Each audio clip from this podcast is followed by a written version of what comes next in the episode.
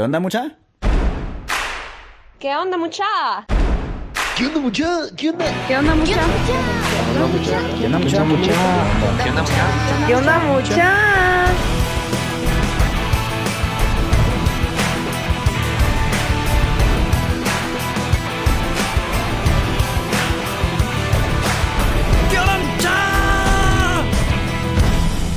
muchachos? ¿Cómo están? Espero que estén muy bien. Mi nombre es Jorge Delio y suelo ser la persona que te recuerda que aún no sos ni la mitad de lo que vas a llegar a ser.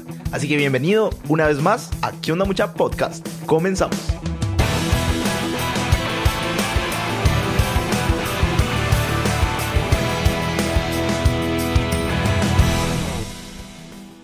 ¿Qué onda muchachos? ¿Cómo están? Les saluda Ezra Orozco. Buenísimo. Mucha, eh, les presento a Ezra Orozco, eh, quien es un emprendedor serial, conferencista y educador financiero que está comprometido con el desarrollo económico y social de Guatemala. Ezra tiene una licenciatura en Administración de Empresas, una maestría en Finanzas y un doctorado en Ciencias Empresariales. También tiene una formación profesional en países como la India, Israel, Argentina, México y Costa Rica. Además de tener experiencia como empresario, también comparte su conocimiento siendo catedrático en varias universidades de Guatemala. Y su más reciente logro, el haber promovido la primera ley de emprendimiento en Centroamérica, la famosa ley de fortalecimiento al emprendimiento. Así, Así es. que Gracias. bienvenido, Ezra, es un honor tenerte aquí en el, en el podcast y estoy muy seguro que le vas a aportar mucho contenido a, a todos los oyentes. Así que bienvenido. Gracias, así es un gusto realmente compartir con emprendedores, es mi pasión y mi propósito de vida, mi misión es aquí. Eso, hacer a eso, a eso te iba a preguntar ahorita. Sí. Una, una pregunta que yo le, le hago a todos los invitados es, es esa. ¿Cuál, ¿Cuál es tu visión o propósito en la vida? ¿Qué es lo que te mueve día a día? Sí, Yo tengo una, una visión en la que me veo como una persona muy próspera. Yo tomé la decisión de ser próspero y creo que todos deberíamos tomarla en algún momento, no matter what, o a pesar de. Sí. Tenemos que ser Como prósperos que ignorar el ruido siempre, ¿no? toda la vida. Alguien me dice, es que la situación de esto, la- mire, situaciones van a haber en todo momento. Aquí la diferencia es cómo las enfrentemos. De qué forma y qué actitud es la que vamos a tomar frente a las cosas. Y yo, deci- yo decidí ser eh, una persona próspera, independientemente de las circunstancias que me toquen vivir, con la ayuda de Dios las vamos a vencer. Y en segunda etapa, ayudar a otros a prosperar. Porque nosotros no, solo se quedan en tú mismo, sino ayudar al es. resto. Tenemos que ser personas que, que ayuden, que sirvan de bendición a otros, que puedan generar una extensión de la prosperidad. Buenísimo. Hay muchas personas que quieren hacer al revés, quieren ayudar a otros, pero están en, en posición de necesitar ayuda. Entonces no funciona así. Yo tengo que primero ser próspero y demostrar que se puede, porque de qué, te- de qué me sirve Claro. ayudarte a, a ser próspero si yo no lo puedo Sí. aplicar ni en mi propia Dar el ejemplo. Tengo que ser un modelo, es la palabra que, que uso. Y eso, eso es una característica clave de un líder. Y yo creo que tú cumplís con, con, con eso. Así, muchas gracias. Buenísimo, ok. Erra, entramos de lleno al tema. Qué increíble saber tu visión, lo que te mueve día a día. Quisiéramos, o sea, quisiera saber qué, para ti, qué es el apalancamiento y cómo lo has utilizado en tus, en tus emprendimientos. Bueno, es, es una de las claves para mí el, el apalancamiento. Palabra clave, ¿no? Palabra clave porque tiene mucho que ver con tres recursos que yo siempre resalto. Normalmente busco personas con más dinero, con más conocimiento y con más tiempo que yo. Buenísimo. Estos tres recursos, dentro de los cuales el más importante es el tiempo, único recurso no renovable, es el que yo busco a otras personas que puedan apalancar Buenísimo. con el objetivo de que yo a otras personas las pueda apalancar. Entonces el apalancamiento es eh, en dos vías. Yo necesito escalar y las únicas personas que me pueden ayudar a escalar son las que están arriba. Buenísimo. Y jalar al- a las que están como Y- abajo. Y, ¿verdad? entonces una vez que yo esté arriba, siempre voy a estar arriba y debajo de alguien, siempre. No importa eh, qué tan alto, qué tan bajo. Y esas personas que están abajo, yo tengo la misión de apalancarlas a las que se dejen y a las que quieran, porque eh, muchas veces yo ofrezco apoyo, ayuda, y las personas simplemente no están conformes. Sí, en se acomodan. Están cómodas ahí y- o tienen en alguna eh, situación de, de callo mental. Ajá. Porque hay personas que ha- se han acostumbrado a la procrastinación, eso significa a postergar. Entonces ah, siempre desean hacer cosas, pero nunca le ponen acción. Y eso lo que hace es un hábito. Claro, mal Entonces, hábito. Se habitúan a, a estar con ese deseo, con ese anhelo, pero jamás toman la decisión de dar el paso en firme. Entonces, a eso es lo que yo le llamo un callo, porque se ponen en una situación de conformismo y ya eh, ahí cuesta penetrar, por más crema que le eche, ya no, ya no penetra la piel. El callo. Sí, sí, tienen un, un callo. Igual, el- el- por el otro lado, igual uno forma el hábito del logro. Uno se habitúa, la- el, el logro tiene cierta adrenalina que nos genera a nosotros un bienestar. Claro. No importa si es grande o es pequeño. Por eso a, a todos los oyentes les animo a que festejen sus logros. Aunque sean pequeños, Sí. su primer cliente, su primer crédito, Festejarlo, porque es como una recompensa. su primer día de algo, todo lo que ustedes generen eh, como un avance, hay que, y no estoy hablando de hacer fiestas onerosas, sino darse un gustito, ¿verdad? Claro. Eh, celebrar, por ejemplo, cuando con mi hija logramos el primer cliente mayorista, Ajá. ¿verdad? Eh, hicimos una, eh, pues, eh, una, una pequeña Reunión. forma de festejar, nada más, bueno, celebremos esto. Una, una comida especial, pero en honor a esto, una, una bebida especial en honor a esto. Y ahí uno va generando un hábito, se acostumbra, se adecua a estar logrando cosas. Por eso hay que buscar victorias tempranas, hay que buscar pequeñas victorias y aprender a quemarse de los cohetes, para que eso le dé a uno su propia eh, forma de, de crecer, contrario a lo que exponía de Aprender de los errores acostumbrarse a, a no hacer. Y obviamente si hay errores, como, como es lógico que van a haber, Ajá. eh, sacar, sacar provecho de las lecciones aprendidas. Buenísimo. Eh, el último apalancamiento que tú recuerdes en tu último emprendimiento. ¿cuál? Cuéntanos un Mm, poquito. Pues eh, no, no, no sé si es el último, pero, pero sí, eh, ahorita que me lo preguntas, sí es uno que, que, que tengo muy fresco y que siempre menciono. Ajá. Porque eh, en, una, en un mal negocio que hice, pues perdí plata como, como suele suceder, ¿verdad? Malas decisiones me llevan a perder plata. Claro. Y me Pues son quedé- aprendizajes también. Sí, me quedé sin capital. Entonces, un empresario sin capital, pues es como un médico sin licencia, no, no Claro. puede ejercer. Y una persona que en ese momento estaba en una mejor posición que yo, me dio tres mil quetzales. Puchigas. Y esos tres mil quetzales me sirvieron para comprar una paca de ropa usada. Wow. Y, y esa paca de ropa usada eh, fue el detonante de un negocio millonario. Wow. Increíble. Sí, entonces eh, recuerdo mucho a esa persona y, ese momento porque fue en el Qué gran apalancamiento. sí, fue en el punto exacto en el que yo necesitaba, yo no sabía nada del negocio de la ropa usada. Ajá. A mí me enseñó un niño como de 12 años, que era el que trabajaba con este amigo Ajá. y él fue el que llegó a decirme, bueno, ponga atención y haga lo que yo digo. Bueno, le dije, mientras me hagas ganar plata, yo voy a hacer lo que me digas. Y sí, ¿Lo usaste de apalancamiento también? él me, él me apalancó con su conocimiento. Entonces, Increíble. por eso digo yo, el tiempo, el conocimiento y el dinero son cosas en las que nosotros tenemos que buscar personas que nos puedan apalancar. Y tratar de apalancar también, ¿verdad? Otras Sí. personas. Sí, yo les digo a todas las personas que, me, que nos escuchan que a través de estos medios tan importantes de difusión podemos conocer a otros que nos apalanquen y, Sí. y si en algún momento yo puedo apalancar a alguno de los oyentes que finalmente nos brindan Seguramente a un atención, montón. pues lo, lo voy a hacer con mucho gusto porque esa es mi misión en la vida. Increíble. Increíble porque también parte de apalancar va amarrado a, a tu visión, ¿verdad? Claro, Tu propósito. claro, sí, es precisamente el primer paso. Entonces me dicen, pero usted, eh, ¿qué? una persona me dijo, ¿cuál es su interés oculto en esto? Me dijo. Entonces yo le digo, la verdad que es la primera vez que me preguntan eso. Eh, porque en algo, ¿dónde está su ganancia? ¿Dónde está su negocio? Le dije, bueno, en realidad mi negocio está en la siembra. Yo creo mucho en la ley de la siembra y la cosecha. Cuando uno empieza, cuando uno emprende, uno no está para darle eh, dinero a todos, al contrario, está como para que le den.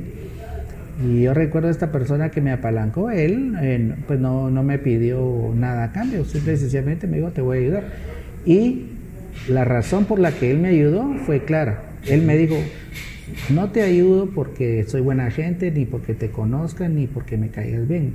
Te ayudo porque hace 40 años tu papá ayudó a mi papá. Me Mi papá falleció hace unos 15 años y yo coseché de una siembra que él hizo. La ley que tú mencionas. Entonces yo me, me, me convenzo cada vez más porque yo voy a cosechar o mis hijos o mis nietos, no sé quién, pero todo lo que yo siembro algún día lo va a cosechar alguien muy cercano a mí o yo mismo. Entonces, a mí me tocó cosechar eso que mi padre sembró y por eso yo siembro y, el, tienes esa misión. Lo tomo como siembra y como inversión en los proveedores, en los, en los emprendedores. Me dicen, pero usted qué gana? Eh, gano lo que pueda cosechar porque usted cuando sea grande, cuando sea exitoso, si usted recuerda quién sembró en usted, usted va a hacer lo mismo por otra persona. Quizá no por mí, pero tal vez por otra persona y así vamos a hacer un cambio significativo en este mundo. Y es como una cadenita, ¿no? Sí, hay una película así que se llama La cadena de favores. ¿Ah, sí? sí que una persona... Ahí la escucha mucha. Sí, y, luego hace otro favor. Aunque no me influenció esa, esa película porque yo ya lo hacía, pero ahí, ahí me recordé que cuando uno puede enganchar una cadena que no, no, no le llaman favores, sino yo le llamo la ley de la siembra y la cosecha. Entonces, eh, eh, yo creo mucho en la Biblia y ahí hay una parte que dice que el que recibe de gracia tiene que dar de gracia. Claro. Yo, yo cuando he recibido no me han cobrado, no me cobraron, no me exigieron y gracias a esa ayuda yo pude hacer un negocio muy exitoso y, sé que muchas personas que están iniciando, con un apalancamiento, un empujoncito, una palabra, una idea. Sí, a veces solo decirle, vos podés, dale. Sí, solo una reafirmación positiva. Eso es lo que una persona puede después agradecer y, y decir, bueno, sí, yo estaba por, por tirar la toalla y recuerdo lo que me dijiste y entonces eh, me dio ánimo y eso el, el emprendedor lo, lo, valora porque uno cuando está emprendiendo eh, es, una, es una, una, una figura rara. sí, todos te ven raro, nadie te entiende. No, y muchas personas, incluso familiares, eh, le hacen bullying a uno. Sí. O burling, no sé. Burling. sí, porque hay personas que que incluso me dicen a mí tanto que estudió para andar vendiendo cosas. Entonces yo he estudiado, pero nunca nada de lo que he estudiado me ha dado tanto dinero como las ventas. Claro. Y obviamente. al final eso va atado a tu pasión, supongo. Claro. Eh, las ventas dentro de lo que a mí me apasiona. Buenísimo. Hay gente que no entiende que vender es un proceso de comunicar. Sí. No es, un arte, realmente. Es un arte y es parte esencial y fundamental, como dicen los abogados, es un sine qua non, es un factor sin el cual no funciona ningún negocio. Si quitemos el tema de ventas y no hay no hay negocio exitoso.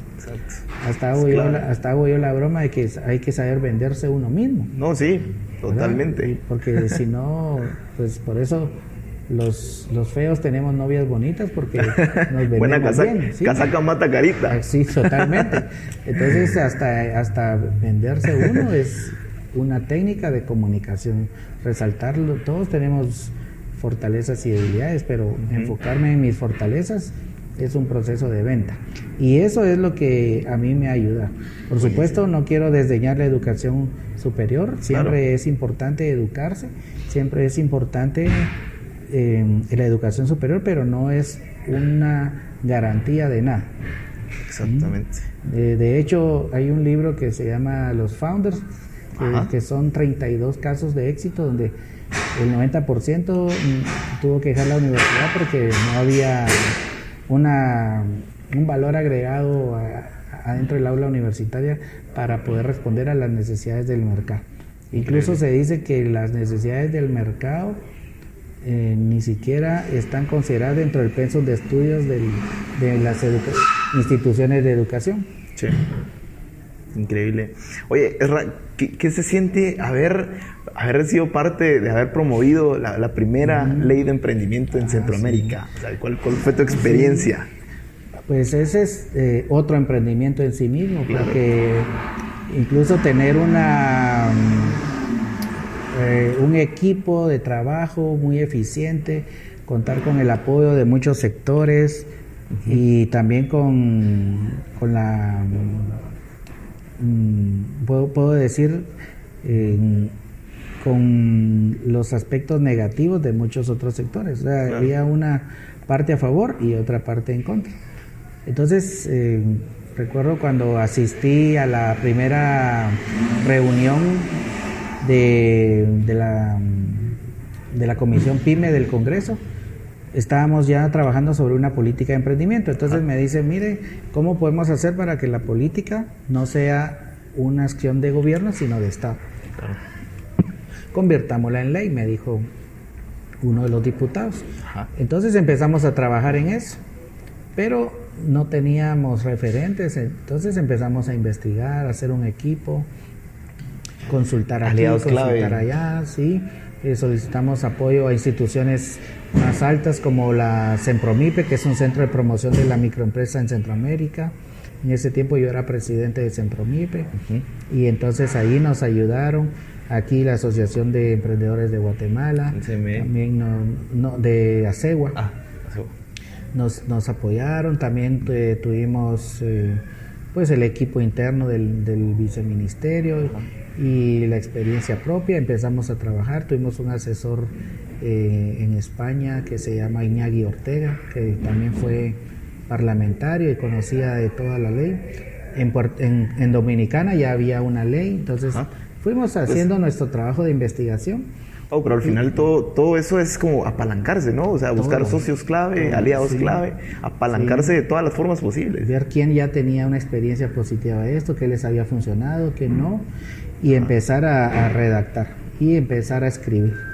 Entonces fue así como a principios del 2017 se presentó la ley, la iniciativa de ley 5241 Sí. y a partir de la presentación de esa iniciativa se hizo el proceso de aprobación por la Comisión de Economía del Congreso.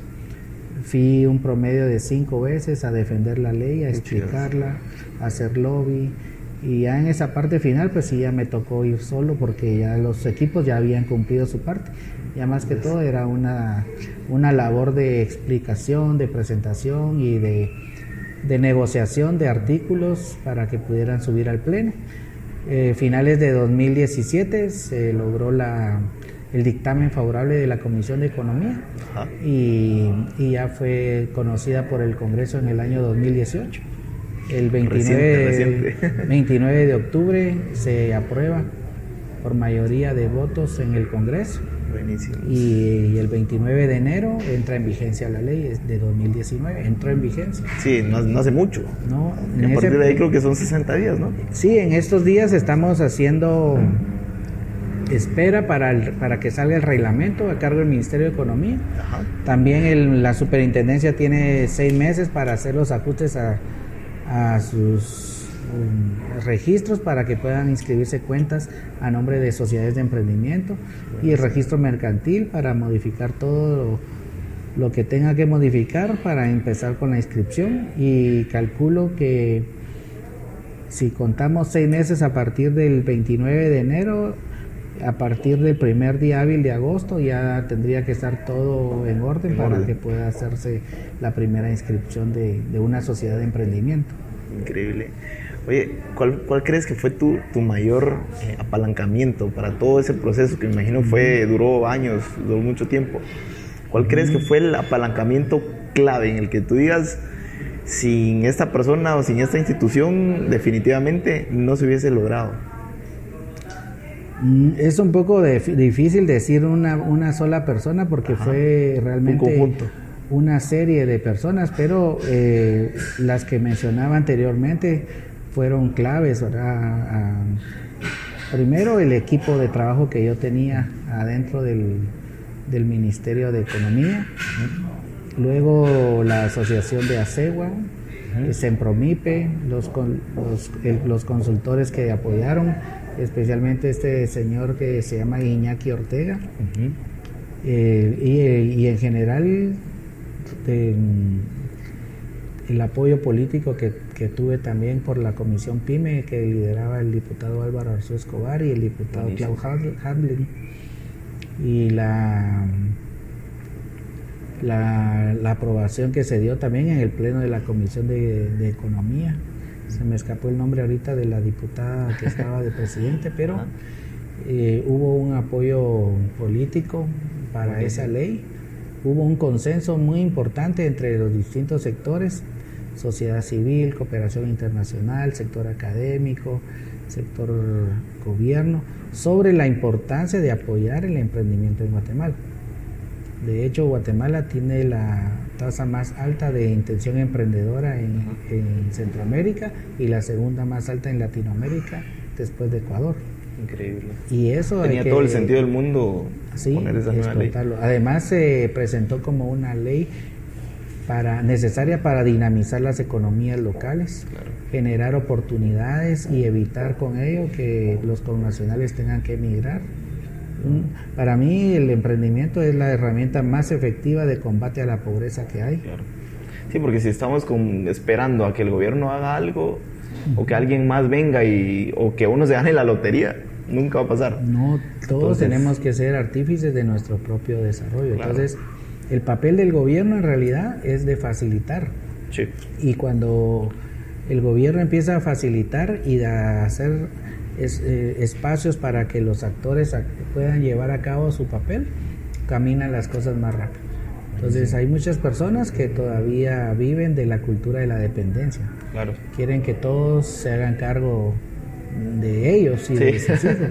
Entonces, para mí, en la experiencia que yo tengo, yo tengo dos hijos y yo pues nunca tuve en la mente llevarlos a protestar para que les den comida o educación. Yo, padre, soy responsable de A mis luchar hijos. por ello, ¿no? Claro, y si todos tomáramos en cuenta esa responsabilidad, el Estado tiene sus responsabilidades, obviamente, pero yo no voy a, a quedarme a lamentar que si que el otro no hace algo, yo tampoco. Una vez me dijo un, señor- un emprendedor, me dijo yo, yo soy un emprendedor frustrado porque usted no aprobó mi, mi capital semilla, me dijo. Entonces yo le dije, bueno, para empezar yo no apruebo capitales semillas, hay un proceso que se lleva, es un concurso y si usted no ganó, pues no es una cosa que dependa exactamente de mí. Pero de todos modos, imagínese que si usted se deja frustrar por un funcionario que usted dice que no le dio un, un crédito o un capital semilla, entonces su sueño no era tan fuerte como la excusa que me está dando. Así que pregúntese usted O no si hubiera, valido, si hubiera valido la pena darle un capital de semilla a una persona que lo que está haciendo es poniendo excusas por, para no hacer las cosas. Hay personas que no ganaron capital semilla y que echaron a andar adelante su emprendimiento. Claro. Y hay personas que ganaron su capital semilla y no lo hicieron. Pero Porque el porqué es demasiado fuerte que no importa qué Sí, pasa. o sea, yo no puedo decir que como lo ayudé a alguien, este va a triunfar, o como porque no lo ayudé, no va a triunfar. No garantiza el éxito. No, no, entonces depende del emprendedor. Son áreas en las cuales yo tengo que buscar la forma de vencerlas. Hay un escritor que a mí me gusta mucho, se llama Víctor Frank. Él escribió un libro que se llama Un hombre en busca del sentido. Y él fundó la escuela de la logoterapia, la que su pensamiento clave es el poder de decisión. O sea, las circunstancias no me afectan a mí, yo decido cómo me afecto por las circunstancias. Claro. Hay personas, como decía yo, que son ricas en países pobres y personas pobres en países ricas. ¿Cómo es eso? Entonces, yo soy pobre y es un país muy rico. Una vez fui a Corea del Sur y me dijeron, mira, ¿Guatemala es un país pobre o es un país rico? Es un país rico, le dije yo. ¿Y por qué hay tanto pobre? Me dijo. Buena pregunta, le dije. Ah, Corea hasta hace 50, 100 años era un país muy pobre Claro. y ahora es un país muy rico. Pero no obstante, aún ahí hay niveles de pobreza. Entonces, hay lugares donde las personas van a brillar a pesar de cualquier circunstancia. Y hay personas que no van a brillar en ningún lado por más ideales que sean las sus condiciones. circunstancias, ¿sí? La diferencia va a radicar en el poder de decisión. No, hay muchas quejas, dicen, ah, yo, yo quería que mi hijo estudiara y no quiso estudiar.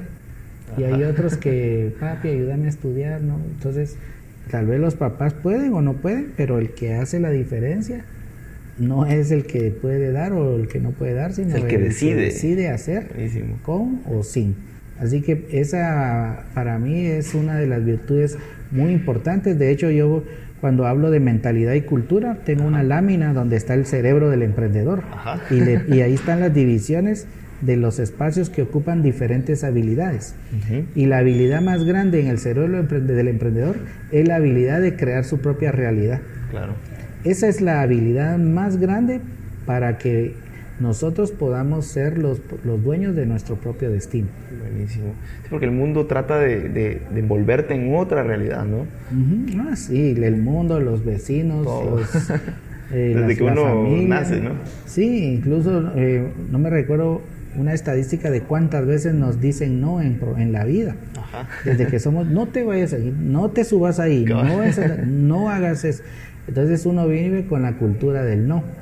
Y, Claro. y ¿por qué no me dicen lo que sí en vez de decirme lo que no? Porque así es la, la- la cultura. Entonces nosotros los emprendedores somos una contracultura. Qué buenísimo. Tenemos, sí, tenemos que aprender a, vi- a convivir con lo que Jürgen Klarik le llamó los perceptos. Ajá. Hay perceptos económicos, sociales, culturales, familiares, religiosos que nos han minado, un- nos, una han, mentalidad. nos han minado la mente de prosperidad y nos han vuelto una mente de escasez. Por eso hay gente que dice yo prefiero ser pobre pero honrado. Sí. Entonces, ¿cómo así? Le dije yo a uno. O sea que no hay ricos honrados. O sea que su mente asocia honradez con pobreza. Para ser honrado, entonces tengo que ser pobre. Yo prefiero frijolitos, pero en paz, dice alguien. Entonces en su mente no puede haber un buen trozo de carne, porque puede ser que eso sea mal habido. Claro.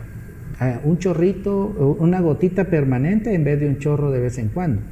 Pero también hay chorros permanentes. También hay ricos honrados. Y humildes. También hay carne que se come en paz. Pero esa parte que nos mina, que nos limita, yo no se la he, no, no le echo la culpa a las personas, sino le echo la culpa a los que se las creen Claro. a los que aceptan y dicen, sí, yo soy pobre, mi, mi mamá, mi papá fue pobre, mi abuelo fue pobre, yo moriré pobre, porque nuestra familia es de pobre. En una conferencia me dijo un señor, yo, eh, yo creo que soy maceta, me dijo, porque yo no pienso que pueda pasar ni del corredor. Entonces yo le digo, usted es realmente la, ejempl- la ejemplificación de que la verdadera pobreza es mental. Cuando Definitivamente. una persona me dice a mí, en Guatemala no se puede, yo le digo, joven, amigo, lo que sea, tiene usted toda la razón. Usted lo dijo.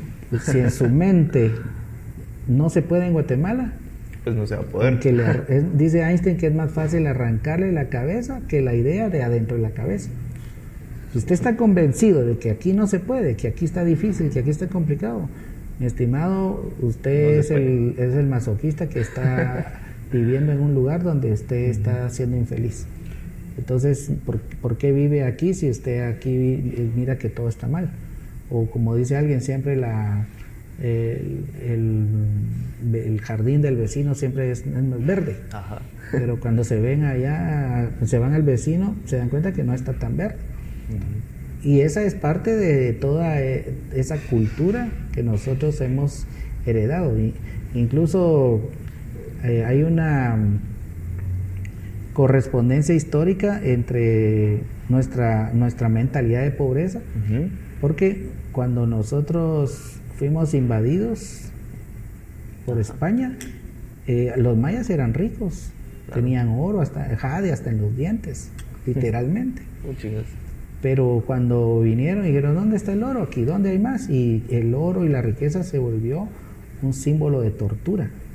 Entonces, ¿qué hacían en ese entonces? Se deshacían de todo porque si querían vivir tenían que deshacerse de toda la riqueza. Y, y, según lo que dice Jürgen Clary, antropológicamente eso nos hizo alejarnos de la riqueza y crear un normal, un normal de escasez, donde lo normal es tener poco, donde lo normal es sufrir. O sea, ya nos instauraron, instauraron ese marco mental. Pues yo voy a ponerlo al revés, ya nos dejamos instaurar, instalar ese, ese marco. Entonces, yo soy el, el que decido qué, qué, dejo que me afecte y cómo dejo que me afecte. Increíble. Entonces, ahí es donde radica, la, lo como decía Víctor Frank, la capacidad de elección.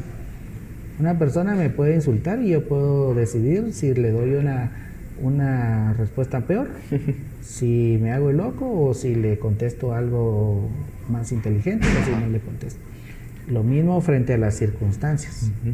Todos en Guatemala vivimos bajo las mismas circunstancias, pero no todos reaccionamos de la misma manera. Y el reto de lo que yo les animo a los emprendedores es a, que no le echemos la culpa a las circunstancias. Hacerse responsables. Sí, nosotros, lo, eh, alguien me dijo, mire, no le pidamos menos problemas a Dios, pidámosle más capacidad para resolver cualquier problema que se presente. Increíble. y yo le digo a las personas que resolver problemas es de inteligentes, pero anticiparse los problemas es de sabios. Entonces busquemos sabiduría porque entonces no nos vamos a meter en tantos problemas. Me acuerdo de aquel programa de Magui, ¿verdad? Que era especialista en salir de problemas, pero después decía, pero qué, qué tipo tan bruto, cómo se metió en ese problema para empezar. Ajá. Ah, qué pilas para salir, pero cómo fue que Hay se que metió anticiparse.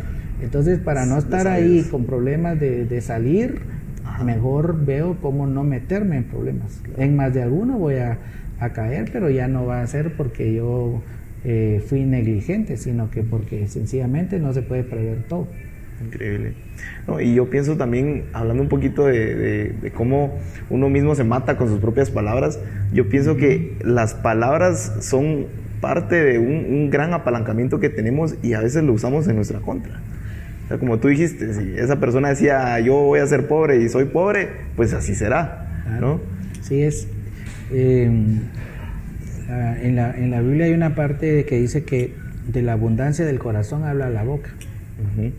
Entonces es bien fácil ver que tiene una persona en su corazón por lo que habla. Por lo que habla. Hay personas que toda la vida están hablando de lo negativo. Sí. Y en su Facebook publican solo lo negativo. Entonces yo le dije a una señora, ¿por qué solo cosas negativas? Es que hay que decir la realidad de nuestro país. Pero ¿por qué es, usted escoge decir la realidad negativa? O sea, que en este país no hay nada positivo. Sí, pero que lo negativo hay que hacérselo saber al mundo. Bueno, pero también lo positivo sería mejor hacérselo saber al mundo. Mucho mejor. Porque muchas personas en el extranjero solo escuchan lo negativo que se oye de, Guatemala. Entonces, cuando uno viaja al extranjero, eh, lo miran a uno raro. Una, una persona me dijo, mire, eh, ¿hay luz en Guatemala? Me Entonces yo le digo, ¿y usted cree que vivimos todavía en, los árboles o cómo? Le dije, es que lo que se oye de allá, que son pobres, y sí le dije, pero allá en Guatemala tenemos esto. Ah, mire. Y toda persona que ha venido a Guatemala se va con una imagen cambiada. Yo personalmente atiendo a muchos amigos que vienen del extranjero y, quieren regresar. Qué bonito Guatemala, eh, qué, paisajes tan bonitos, qué, eh, riqueza de país, la comida, la gente, pero el enfoque mío es en dar a conocer lo positivo. Yo escojo dar a conocer lo positivo. Hay cosas negativas, claro, pero yo escojo enfocarme en lo positivo. Y así es como hay una ley de atracción. Lo positivo atrae a lo positivo. Totalmente. Y entonces si una persona solo me habla de cosas, yo digo, esta persona tiene un problema en su corazón. Y es, ese problema es porque se alimenta solo de cosas negativas. Si uno solo se mantiene oyendo noticias, viendo los medios de comunicación, ya no quiere salir a la calle. Sí. De hecho, yo tengo un hábito que ya llevo varios, varios años de no, no, escuchar noticias. Porque al, final solo te contagian de, cosas negativas, ¿no? Y hay muchas cosas positivas que están pasando aquí en Guatemala. Y el, y el día que un medio de comunicación se dedica a decir cosas positivas, quiebra. porque porque no, no, no tiene gente que lo escuche. Yo eh, en un periódico nacional, yo ya no leo la, la, la, sección de opinión. Porque toda la opinión que, que dan ahí es negativa. Entonces ya, ya uno dice, pero ¿cómo es posible que se enfoquen tanto en, decir todo lo negativo. Y para, para nosotros los emprendedores y todos los que están escuchando, necesitamos nosotros energía positiva. Porque lo que estamos haciendo es algo que requiere de mucha pasión, de mucho esfuerzo. Necesita de estar, estarse fortaleciendo día con día. El lunes voy a dar una conferencia como de cómo sobrevivir el Valle de la Muerte. Y en el emprendimiento, cuando iniciamos, hay un Valle de la Muerte en donde nosotros tenemos que pasar, porque es ahí donde se valida el negocio. Según la estadística, 9 de cada 10 negocios sucumben en el Valle de la Muerte. Unos porque no se prepararon, no llevaban suficientes recursos, otros porque se, se fueron sin mapa, otros porque no llevaban un mentor, un guía otros porque al final el, mayor porcentaje de muertes se, se, le atribuye al desestimiento. Tirar la toalla. Tirar la toalla. Yo pienso que es porque no tienen un propósito, una causa, ¿no? Algo que los mueva. O, o, se, o se fatigan. yo, yo vi eh, un programa de tragedias en el desierto y tienen el sueño de llegar, pero ya, ya no les da la fuerza, eh, se, se, quedan sin agua, no, no hay comida, no hay quien. Entonces, igual en el emprendimiento tenemos que tener cuidado de, de entrar preparados, porque es un lugar que nos va a exigir mucho, por eso necesita el emprendedor asegurarse de que eso que va a emprender sea su pasión. Si no está apasionado por el tema, si solo lo hace porque necesita un medio de ingreso y que... Que no se meta. entonces mejor que no, no se meta porque va a pasarla mal. Y el emprendedor que está comprometido, que tiene pasión por lo que hace, ese tiene más probabilidad de, de atravesar con éxito el Valle de la Muerte, pero no es una garantía. Hay muchos tips y cada uno puede tener su propia experiencia, pero necesitamos energía y todos estos vampiros de la energía nos chupan toda la energía. ¿Sí? Entonces yo tengo que alejarme de todo aquello que me extraiga la energía, la energía que necesito y otra vez apalancarme de personas que me puedan inyectar energía. Tú, mencionaste un tema bien, bien importante sobre los mentores. ¿Cómo, ¿Cómo, encuentro los mentores? Imagino si estos oyentes que, que están escuchando el podcast eh, tienen esa duda. ¿Cómo, ¿Cómo, encuentro mentores? ¿Cómo le hago? Sí, bueno, eh, una de las formas en las que yo he experimentado eh, encontrar buenos mentores es en, haciendo network. Buenísimo. Entonces, yo estoy eh, metido en actividades donde hay emprendedores. Claro. Rodearse. rodearse, rodearse de gente que esté en la jugada. Buenísimo. Escuchar la historia de éxito o de fracaso de alguien me puede evitar una pérdida o me puede alentar a una acción. Entonces eh, yo me dedico a mentorear. Y, a veces hay, hay, hay momentos en, el, en los que mi tiempo ya no da para para mentorear, porque ese es un proceso personal. Sí, es personalizado. Y, también hay mentores en diferentes áreas.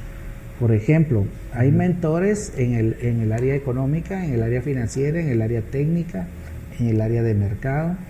O sea, que hay como, como que buscar los mentores de tu industria. Exactamente. Y en el caso mío, yo soy mentor de emprendimiento, independientemente del área yo he tenido muchas travesías a través de valles de la muerte y, en, y en, la mayoría pues. de los casos he sobrevivido. Increíble. Hay, hay casos en los que eh, tengo que decir, claro, también mi emprendimiento murió y de eso aprendí después a, dónde metí la pata. A mí me encantó que en tu perfil yo encontré que, decía emprendedor serial. Sí, me parece increíble. He hecho, he hecho muchos emprendimientos. Yo vengo de una de cuarta generación de emprendedores. Increíble. Desde mi bisabuelo, mi abuelo, mi padre y, y yo, yo eh, me acuerdo que dormía abajo de una caja registradora. ¿En serio? ¿sí? Y entonces yo oía el, el dulce sonido del clink. Entonces me gusta cuando mi caja registradora suena, porque Ajá. eso significa que está Te lleva a billete. Y eh, tengo también que decir que hay mentores que no necesariamente están vivos. Claro. En los libros. en- Tengo un amigo que se llama Steven Scott. Él escribió un libro que se llama El hombre más rico que jamás existió. Mm. Desarrolló un método también de, de de- de mentoreo que se llama Estrategias Maestras. Ajá. Él perdió nueve trabajos y antes del décimo le, le dijo a un amigo, mira, yo no quiero volver a, a sufrir ese trauma de, de perder un empleo. ¿Qué- Ajá. quiero poner un negocio, ¿qué me recomiendas? Le dice, yo no sé de le dijo. Pero conozco de una persona que escribió un libro donde puso todos sus mejores consejos. ¿Y cómo se llama ese libro? Se llama Proverbios de Salomón. Entonces es Proverbios de Salomón tiene 31 capítulos, uno para cada día. Entonces Steven Buenísimo. Scott estudió un capítulo diario por dos años. Escribió este libro que se llama Un hombre en busca, eh, el hombre más rico que jamás existió. Desarrolló un método gerencial, se hizo millonario a los, a los cuatro años y multimillonario a los seis años. Y entonces, eh, desde que yo oí esa historia, yo leo los proverbios de Salomón. Y ahí hay una cantidad De sabiduría. de sabiduría. Él es el hombre más sabio que ha existido o que registra la historia. Ajá. Y está ahí eh, todo su, su, su tesoro escrito eh, en un libro. Hay que, hay que leerlo. Yo también recomiendo leer mucho sobre los temas de mentalidad. Mentalidad. Cómo hacer, hay un libro que se llama El, el millonario de al lado o cómo piensan los millonarios. Al contrario a que muchas personas no les gusta Donald Trump, pero en el campo empresarial él- pues, él ha sido muy, muy, muy exitoso. Eh, Él tiene un libro que se llama Piensa como un billonario. O sea, para él millonario ya, ya no ya cualquiera puede Sí. ser. Él dice, piensa como un billonario. Hay otro libro que recomiendo eh, que escribió un, un eh, emprendedor de petróleo que se llamó Paul Getty. Él, eh, si ustedes van a Los Ángeles, California, él dejó dos mansiones. Ajá. Una en la región de La Brea y otra en la región de, de Malibú, con la condición de que cuando él muriera fueran convertidos en museos y no se cobrara la entrada. Entonces él fue un, un rico de los, pues, de los más connotados en Estados Unidos y él escribió un libro que se llama Cómo ser rico, Ajá. pero no cómo llegar a ser rico, sino cómo ser rico, o sea, cómo, cómo En- debe uno comportarse cuando ya es rico. Claro. Lo más difícil no es llegar, lo más difícil es mantenerse. Mucha gente dice, ah, es que este, eh, ahora que tiene dinero, eh, se volvió él creído, Sí. o lo cambió el dinero. No, este siempre ha sido creído, lo que pasa es que antes era pobre y nadie se daba cuenta, Ajá. nadie le ponía caso. Pero el dinero no hace más que revelar el verdadero carácter de las personas. Sí. Entonces, no importa si tiene dinero o si no tiene dinero. La persona eh, eh, es pinche o no es pinche. ¿Verdad? Y ahí es donde está la diferencia del carácter. Entonces, hay que trabajar mucho en ese ser. El- hay personas que me dicen, usted se enfoca en el ser, en el hacer o en el tener. Yo me Ser enfoco- es más importante Ser que- es lo más importante. Claro. Pero yo me enfoco en el hacer y en el tener, porque yo trabajo con las que ya son. Claro. Tengo una filosofía de trabajar con águilas, Ujú. porque las gallinas no vuelan. Sí. Entonces yo no voy a desgastarme ni invertir en gallinas que no vuelan, claro. porque estas nacieron destinadas a picotear el suelo. El, el águila sí, nació Para trascender. Para trascender, para poder surcar los cielos. Y mi tarea es ayudar a esas personas que son betas, que son águilas de pichón, o incluso águilas que tienen mentalidad de gallina, a que puedan llegar a encontrarse a sí mismas y desarrollar su potencial. Ese es mi segmento. Entonces, alguien me dice, pero ¿y el ser? Y la, sí, le digo, pero para eso están los consejeros, están las Sí. personas especializadas, Los coaches. los coach, los, los de, de esa área, ¿verdad? Entonces, yo incluso recomiendo ciertas personas para que, que puedan atender esas otras necesidades. Aquí me dice, una persona vino aquí y me dijo, eh, es que yo quisiera tener un, negocio, y, pero mire que me estoy capitalizando y tal vez en dos años, bueno, le dije, entonces, ¿sabe qué? Cuando usted decida dentro de dos años, venga conmigo.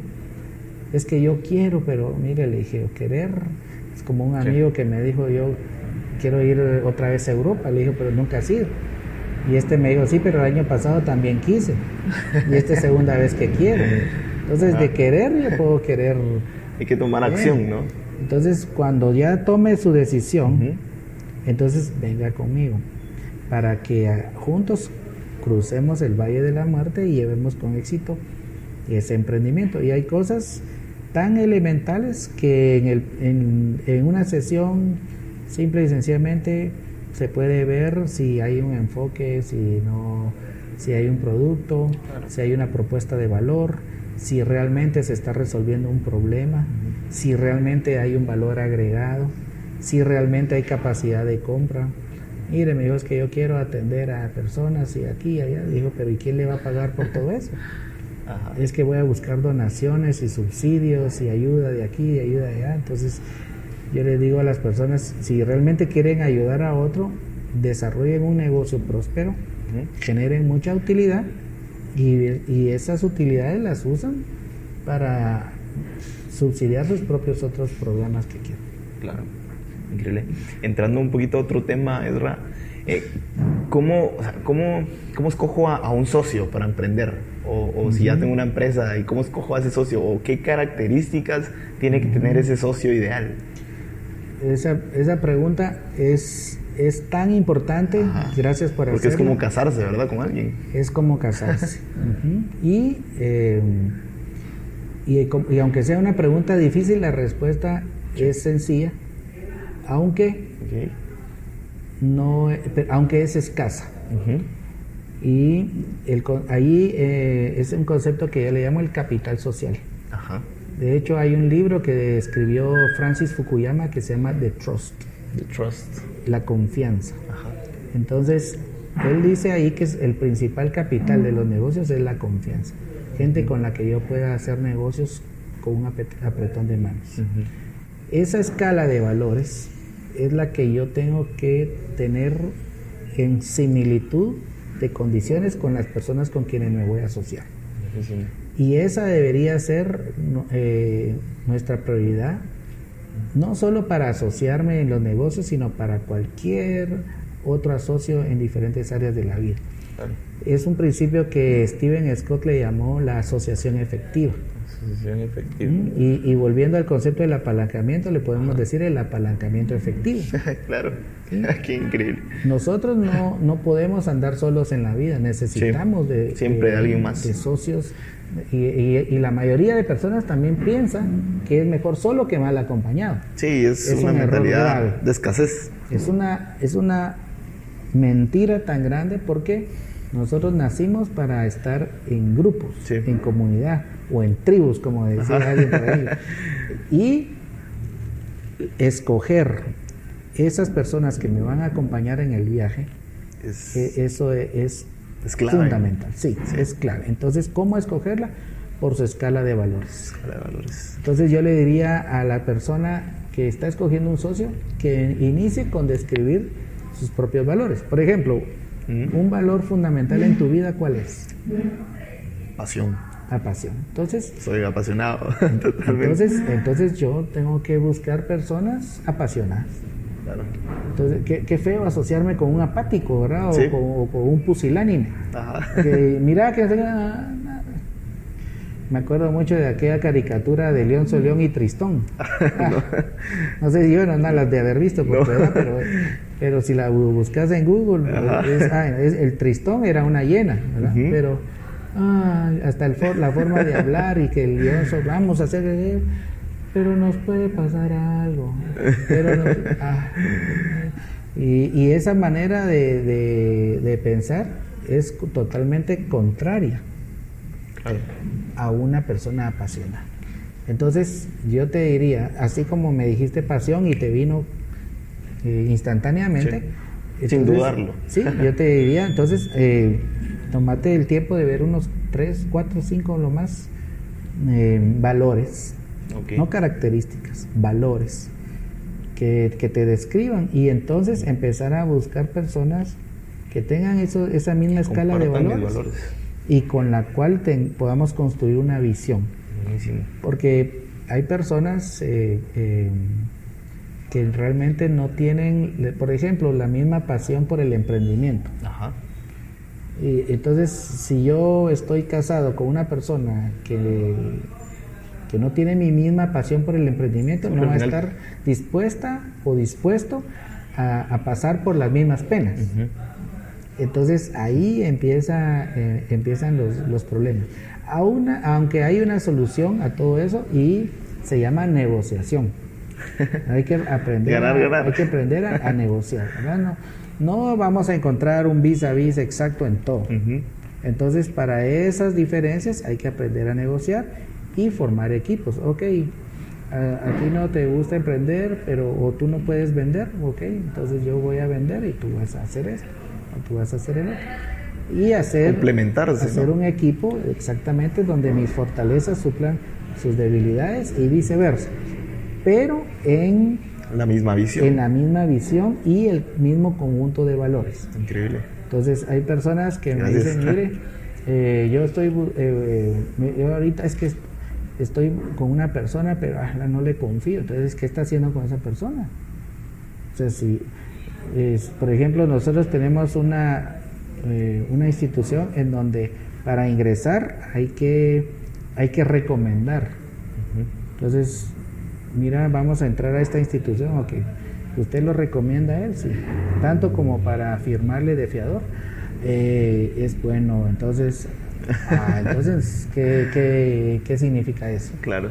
No está usted en re- en realidad Confiando. en capacidad de recomendarlo porque usted no es capaz de, de consignar una firma en favor de esa persona. Entonces no me diga que lo recomienda. Solo tal vez usted está dando una buena referencia, pero no me lo está recomendando. Entonces cuando yo llego a ese nivel de encontrar, decía que es las- la respuesta es sencilla, pero no es fácil Sí, encontrar. es un poco complejo. Ya, ya lo dijo el mismo Disney, hay Ajá. que, hay que besar muchos sapos para encontrar el príncipe azul. Increíble. ¿verdad? Y entonces, Ajá. y en ese proceso uno tiene que buscar el, el ensayo eh, y el error. No, Sí. no siempre yo porque miro a una persona buena gente quiere decir Ya. que también es el socio ideal. Claro. Hay personas que hay que conocerlas un poquito más, eh, hacer un, prim- un primer eh, negocito en pequeño. Hay que hacer una prueba. Yo cuando estoy con personas que le estamos haciendo negocios, eh, probamos en poco. Claro. Hay, hay gente que uno les da 10 quetzales y ya no le vuelven a hablar. Sí, es una cosa. Yo también, pues eso es muy personal. Lo otro que, que dije del capital social Ajá. es una norma general. Claro. Y, lo, y otro, esto que voy a decir es algo muy personal que también me ha, me ha funcionado, Ajá.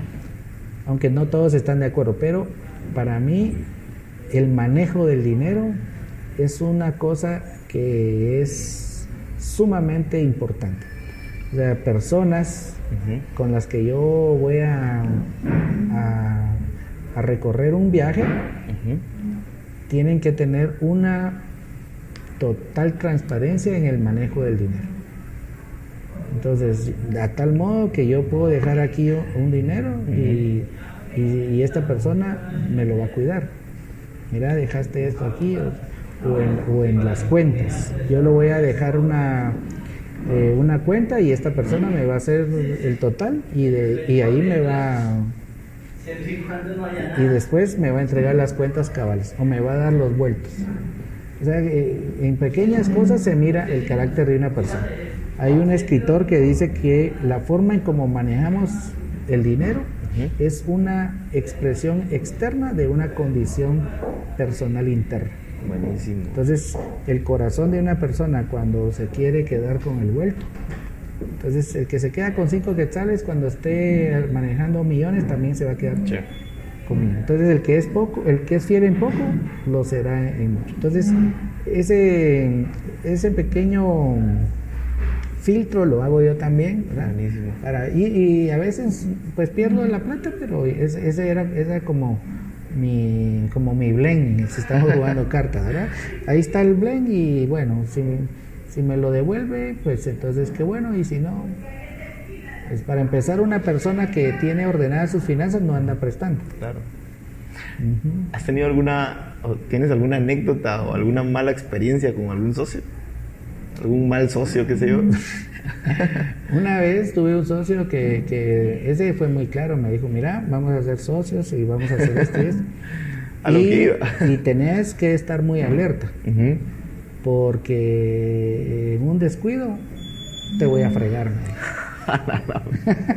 Así de una vez, sincero. Ajá, Sí, así me dijo. Está bien, le dije yo, ¿verdad? Y también al final le agradezco porque me hizo, me hizo estar en modo alerta todo el tiempo, ¿verdad? Ajá. Pero me, me acuerdo que sí, una, una vez llegó y entonces yo estaba atendiendo el negocio Ajá. y había un muchacho que estaba trabajando con él. En eso sacó una mercadería, pero en lo que a mí me entretuvieron en una esquina, cuando yo vi, ya no estaba la mercadería. Entonces, eh, no dije nada, ¿verdad? Terminé de hablar con la persona y en la tarde fui a dejarle la factura. Le dije, mire, esto es lo que, lo que se llevó tu empleado en la mañana. No, yo no pedí eso, no, pues no sé si lo pediste, pero tu empleado se lo llevó. Entonces, aquí está la factura. No, entonces eh, que lo devuelva, no, que lo pague o que me lo pagues, pero... Entonces, eh, digamos, eh, esa mala, pues, no sé si fue mala o buena, pero sí fue con intención de, de, de jugarme mal.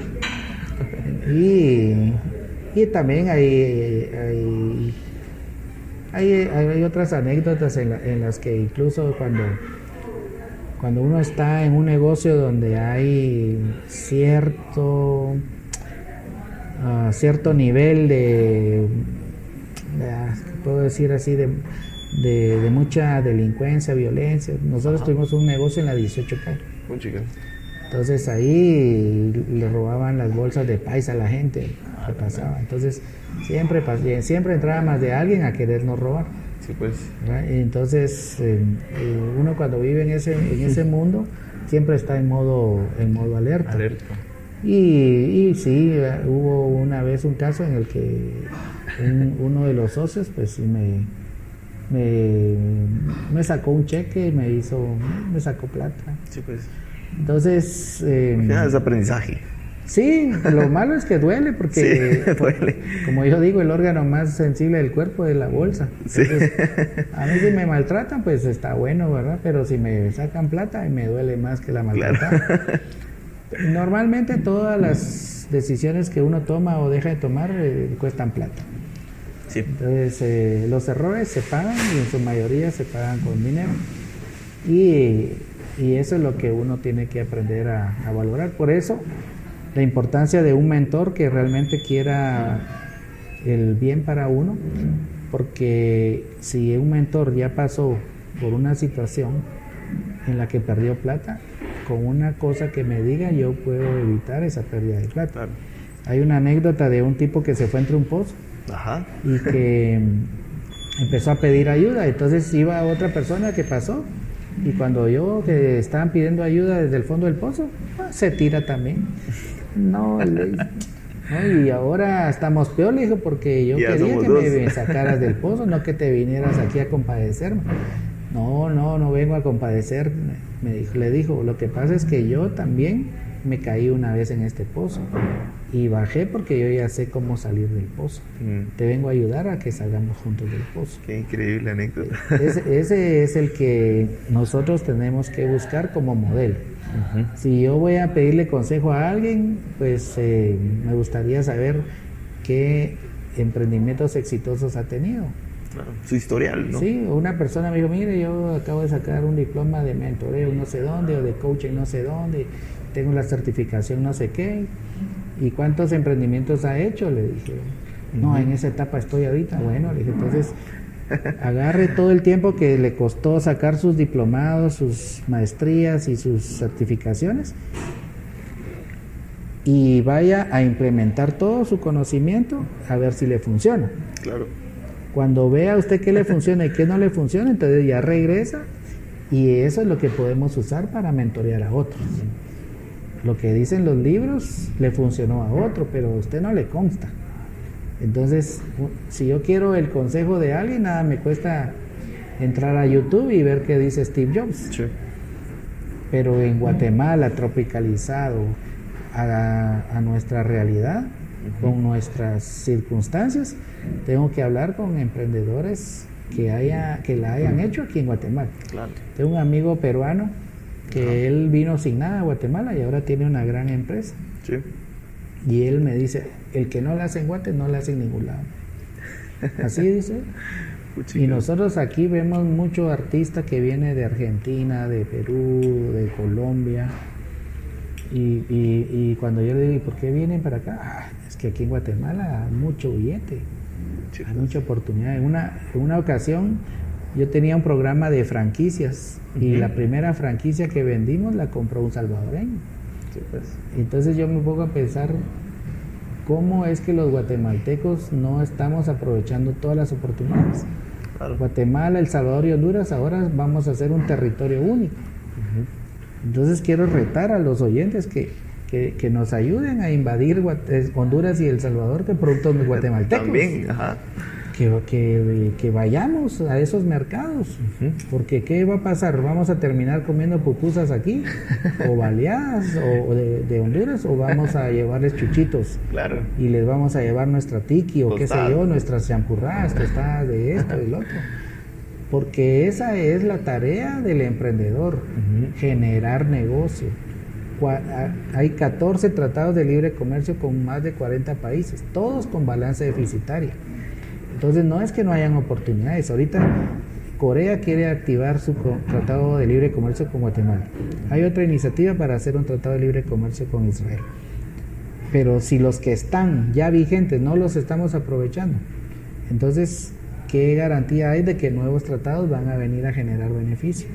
Entonces, oportunidades hay, lo que necesitamos es empezar a tomar acción, salir de la frontera, quitarnos ese velo que, que, nos impide ver más allá de un cierto sitio y empezar a relacionarnos con personas que practiquen nuestros mismos valores, nuestra misma visión, que nos contagien de, ese entusiasmo y de esa fe por Guatemala, porque sí es posible aquí en Guatemala. Buenísimo. Ok, Ezra, ya, ya para cerrando, eh, voy a pasar unas últimas preguntas. Sí, sí. Ok, si pudieras tomarte un café por cinco minutos con el Ezra de 15 años, ¿qué le dirías? Le diría que de 15 años de edad. Sí. conmigo mismo de, cuando que Le diría que que manejara mejor el dinero, que hiciera un capital, que no se juntara con los amigos que tiene y, que, y que empezara a a ver la vida con, con un poquito más de confianza. ¿Qué hacías a los 15 años? Ah, era, era, un caso era un caso especial. Eh, yo a los 15 años eh, era el típico muchacho que creía que todo el mundo tenía que hacerle honores y, y vivía en un estado de abundancia. Eh, despilfarraba mucha plata, de la parte buena es que siempre me gustaba viajar, conocer, mm. pero nunca guardé un centavo de, de, toda la plata que tenía ahí y, posiblemente eh, tomaba la vida como que nunca iba a terminar la juventud. Entonces eh, me, ofrecieron, me acuerdo, invertir en una, una, una una empresa y ¿para qué? Bueno, vida solo hay una y hay que vivirla al máximo y, a darle a todo, a muchos excesos también. Entonces, Eh, yo le diría eso, que tuviera un poquito más cuidado de sus amistades, de, Buenísimo. de la forma como manejaba su dinero y que viviera con confianza en, en que iba a vivir bastante y que necesitaba de dosificarse. Increíble, gracias, gracias por compartir eso, esa parte. Ok, ya cerrando, vamos a jugar una última dinámica. Y es que te voy, a, te voy a decir una palabra y tú me vas a decir lo primero que se tenga a la mente. ¿Va? ¿Listo? Bueno, vamos a ver qué a lo primero que se te, se te ocurra. ¿Qué es lo primero que se te viene a la mente al escuchar la palabra chicharrón? Comida rica. ya nos dio hambre. Buenísimo. Ok, Ezra, te agradezco mucho por tu tiempo. Gracias por el valioso contenido, por tomarte el tiempo de, de conversar conmigo y aportarle a un montón de, de oyentes que están escuchando el podcast. Así que muchas gracias, Ezra, y muchos éxitos. Bueno, a la orden y arriba emprendedores que nuestra tarea es sacar adelante a nuestra familia, nuestra empresa, nuestra comunidad y nuestro país tan hermoso que se llama Guatemala. Excelente. Órale. Órale, muchachos. Bueno, hemos llegado al final, así que buenísima onda por acompañarnos todo el episodio. Espero que te hayas disfrutado el episodio tanto como yo y que lo puedas aplicar a tu vida. Ezra, muchas gracias por tu tiempo, por tus historias y el contenido tan valioso que nos diste a todos. Recordemos que no estamos solos y hay que apoyarnos sobre hombros de gigantes, apalancar y ser apalancados. Y como siempre lo he dicho, para ser el mejor tenés que rodearte de los mejores. Así que un agradecimiento muy especial para el máster del sonido, Zach Salazar, y a todas esas personas que son fans del podcast. Muchas gracias por todos sus mensajes, por compartir los episodios, por comentar siempre en las redes y por escuchar este podcast. De verdad, buena onda, de corazón. Y bueno, hasta el siguiente episodio. Te mando un fuerte abrazo y pues paciencia en el tráfico donde sea que estés escuchando. Órale.